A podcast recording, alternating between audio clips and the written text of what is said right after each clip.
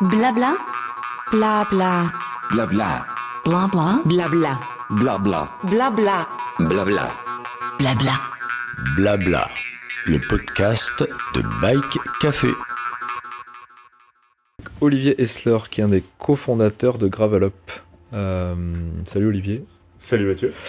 Euh, Aujourd'hui, donc Gravelop, c'est spécialisé dans les, les voyages euh, à vélo en gravel, les séjours vélo gravel. Euh, tu peux nous rappeler un peu la, genèse de la boîte et où vous en êtes aujourd'hui en termes de, de destination, de, personnes qui sont parties déjà avec vous? Ouais, on a, hum, on a créé la boîte avec euh, JB et Aurélien en février 2021. Euh, on venait plus du monde du triathlon et du monde du tourisme. On bossait pendant, pendant 15, et, 15 et 20 ans pour deux gros euh, groupes hôteliers euh, français. Et euh, on voulait proposer un, type de tourisme différent. On voulait aussi euh, s'éloigner un peu du chrono. On avait marre de la route, euh, des dangers de la route, et on, s'était mis à pratiquer le gravel. Et on trouvait que c'était une discipline incroyable qui élargissait vraiment le champ des possibles. Et donc on voulait emmener les gens découvrir les territoires en gravel. Parce que pour nous, le gravel, c'est vraiment l'outil idéal pour aller découvrir des territoires hors des sentiers battus. Euh, et le concept, c'est vraiment un guide local qui t'emmène découvrir son territoire. Et c'est pas que du vélo, c'est aussi euh, la culture locale, la gastronomie locale, euh, des rencontres avec des gens et du bien-être aussi. Vraiment proposer une expérience transformative de déconnexion, de retour un peu à ce qui est bon pour soi, pour les autres, pour la nature. On a fait notre première saison en 2022 avec trois destinations, Vosges, Corse et l'Aveyron autour de Millau. Euh, et on a testé l'année dernière le Morvan, une destination plus proche de Paris et de Lyon, pour un format plus court, de deux jours, vendredi soir, dimanche soir, Ouais. et deux jours de ride. Et donc un, un placement prix plus attractif pour des gens qui ne pratiquent pas le gravel, ne nous connaissent pas, ont juste envie de tester un peu plus court. Euh, et on avait fait un voyage avec Café du Cycliste l'année dernière en mai à Nice. C'était super bien passé. Et donc pour cette année 2023, on a finalement quatre destinations de plus. On a ouvert Nice et l'Andalousie en hiver. Donc l'idée c'est de les avoir, on les a testés là en février et mars, c'est de les avoir de novembre à mars, pour quand même avoir des destinations d'hiver. On a rajouté le Morvan, euh, qui marche super bien, et la Norvège avec Farah, Ouais. sur juin, juillet, août. Donc euh, 7 destinations aujourd'hui en 2023. Et là, aujourd'hui, l'année dernière, on a eu une centaine de clients sur 15 expéditions qui sont venus. Et là, on a déjà euh, plus de 150 clients inscrits ou déjà partis en 2023. D'accord. Euh, Aujourd'hui, vous avez, euh, vous avez fait un concept autour du gravel, mais c'est pas que du gravel. hein. Donc, comme tu disais, il y a, a l'expérience tout autour, il y a le, y a le côté bien-être, il y a le côté on va, on va, bon, bien sûr, on va rencontrer les autres cyclistes, on va, on va, on va plutôt avoir tendance à, avoir une expérience sympa au niveau gastronomie, au niveau découverte du coin avec un guide local. Euh, est-ce que, est-ce qu'aujourd'hui Gravel Up euh, vise à un développement euh, uniquement sur l'Europe ou est-ce que vous avez vous voyez plus loin? Quelle est votre, votre vision un peu sur le moyen long terme? Notre vision, c'était vraiment l'Europe pour les Européens, Ouais. à la base. Euh, et c'est vrai, tu as raison de, de- de mentionner la rencontre des autres cyclistes parce qu'on l'avait en tête pour avoir fait beaucoup de voyages à vélo et, et d'avoir beaucoup roulé. En fait, le lien que tu crées avec les gens avec qui tu roules est assez incroyable et on le vérifie à chaque expédition puisqu'on on- on organise des séjours avec soit des groupes de gens qui se connaissent, soit en agrégeant des gens qui ne se connaissent pas. Et il y a toujours un- une mayonnaise qui se fait et qui monte et, et ça s'est toujours hyper bien passé. Même des gens d'horizons complètement différentes, d'âges différents, de milieux sociaux différents. Euh, ça marche toujours super bien. Donc ça c'est vraiment un- humainement euh, un truc qui se passe qui est très fort. Euh, Olive, je peux reprendre une bière? avec plaisir. Une bière locale. Et vous avez beaucoup d'étrangers Et du coup, Enfin, sur on quelques avait séjours. 20% d'étrangers l'année dernière. D'accord.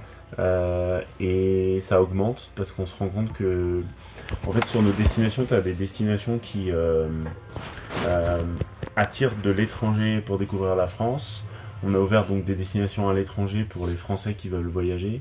Donc il y a un peu, on est, on est toujours en- un peu en train de sonder qu'est-ce qui fonctionne, avec quel marché.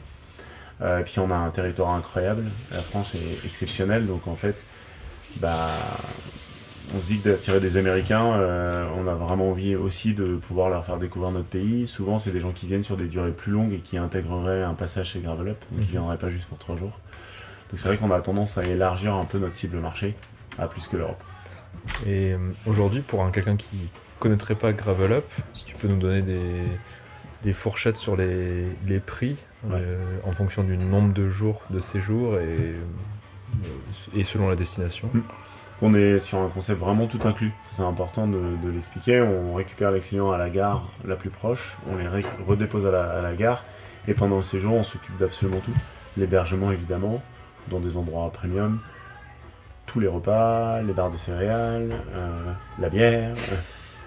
on va souvent manger dans un bon resto. Euh, Je le- confirme. Le, le cours de yoga, euh, l'apiculture, enfin vraiment, c'est tout inclus. Euh, les personnes n'ont pas du tout dépensé un centime. C'est important de le préciser parce que culturellement, je pense qu'en France, on a parfois tendance à ne pas valoriser à juste titre le service qui est apporté. Mhm. C'est quelque chose que les anglo-saxons ont plus l'habitude de valoriser. complètement. Euh, donc c'est vrai que les prix comme ça euh, peuvent euh, paraître élevés. Mais si tu fais la décomposition et que tu dis bah tiens je vais me l'organiser tout seul, le guide, les traces, euh, le van d'assistance, euh, Et on peut euh, louer son vélo. et on peut louer son vélo. On a une flotte de vélos ouais, avec origine. Ouais. Euh, donc des vélos de qualité. Bah finalement le prix si tu le décomposes il est pas si élevé.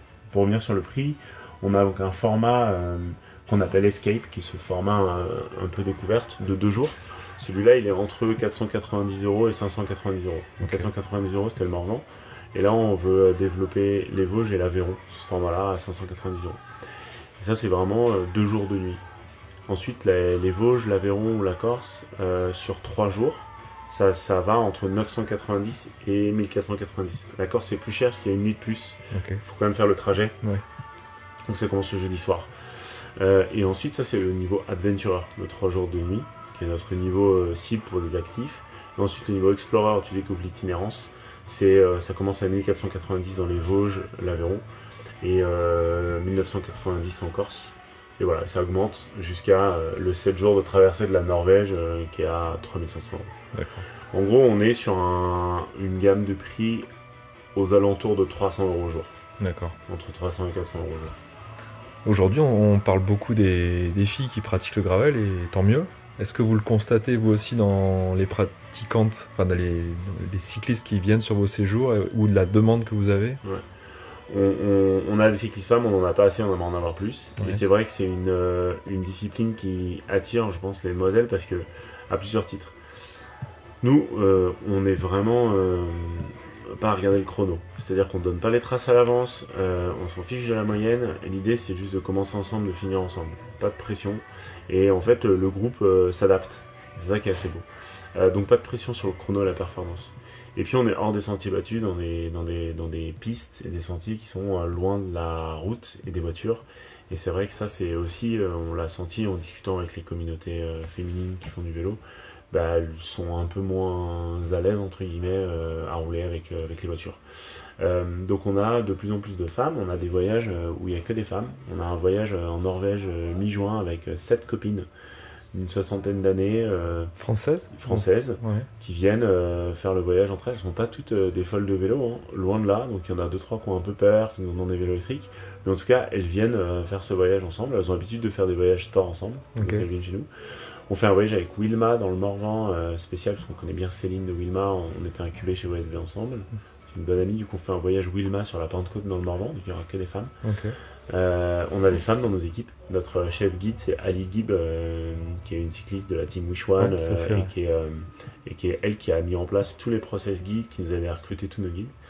On a Orlan qui est en alternance avec nous, qui est une cycliste aussi, fan du qui fait le Tour de France tous les ans, grosse traileuse, et, euh, et on espère que ce sera notre premier euh, contrat euh, à, la, à la fin de son alternance. On a Marine Gualino qui a fait, qui nous aidait en freelance. On a Ouais, on, aime, aussi, on ouais. aime se faire entourer en fait bah, de, de demoiselles parce qu'effectivement la pratique du gravel pa- parle de plus en plus aux femmes.